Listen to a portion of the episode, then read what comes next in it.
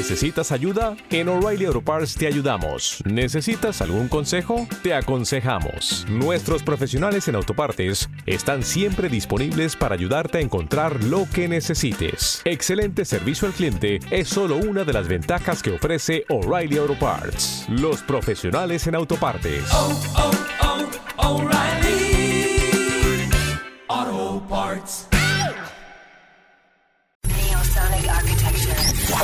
Estableciendo conexión con la buena vibra musical en su cuarta temporada. Best on Top Top 40, una selección musical Billboard a través del tiempo que marcaron una época genial en tu vida musical. Best on Top Top 40. Soy Paula Morao. Síguenos por las redes sociales TikTok, Instagram, Snapchat y Facebook, arroba Morao Paula.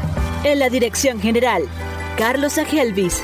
Llegamos a ustedes gracias a Más que un pediatra. Contenido de valor para la salud de tu bebé. Consultas pediátricas online. Preparados porque arrancamos en retro. Recordemos esos viejos tiempos con el Best on Top Top 40.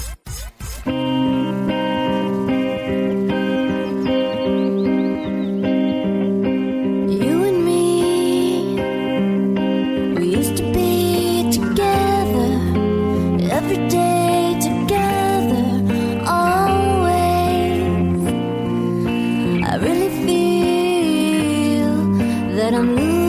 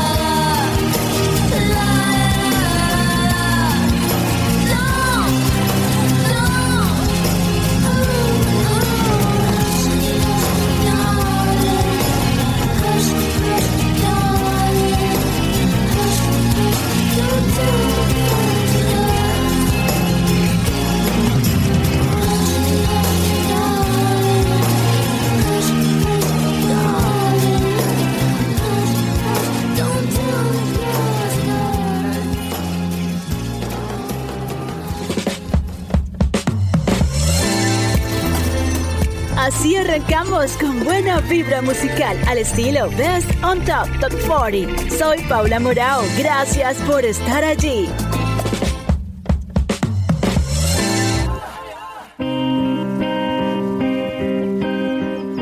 La canción que hizo historia en los años 90, Don't Speak, una triste historia de amor.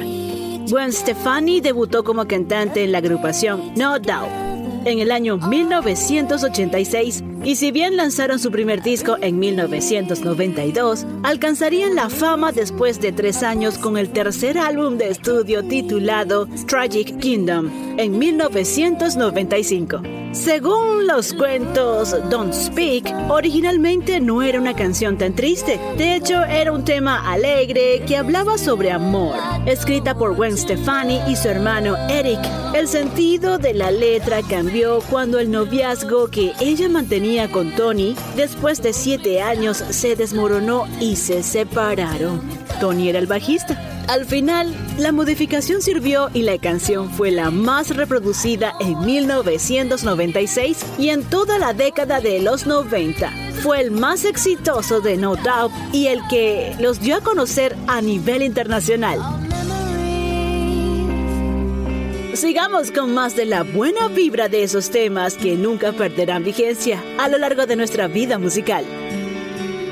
Hablar de linger, que en español traduce persistir, significa hablar de los inicios de la agrupación de Cranberries. Coescrita por su vocalista Dolores O'Riordan, cuenta la historia real de esta irlandesa. A sus 17 años de edad, un chico la sacó a bailar y tras pasar un rato juntos, le dio el que fue el primer beso. Ella explicó que... ¿Te está gustando este episodio? Hazte fan desde el botón Apoyar del podcast de Nivos. Elige tu aportación y podrás escuchar este y el resto de sus episodios extra. Además, ayudarás a su productor a seguir creando contenido con la misma pasión y dedicación.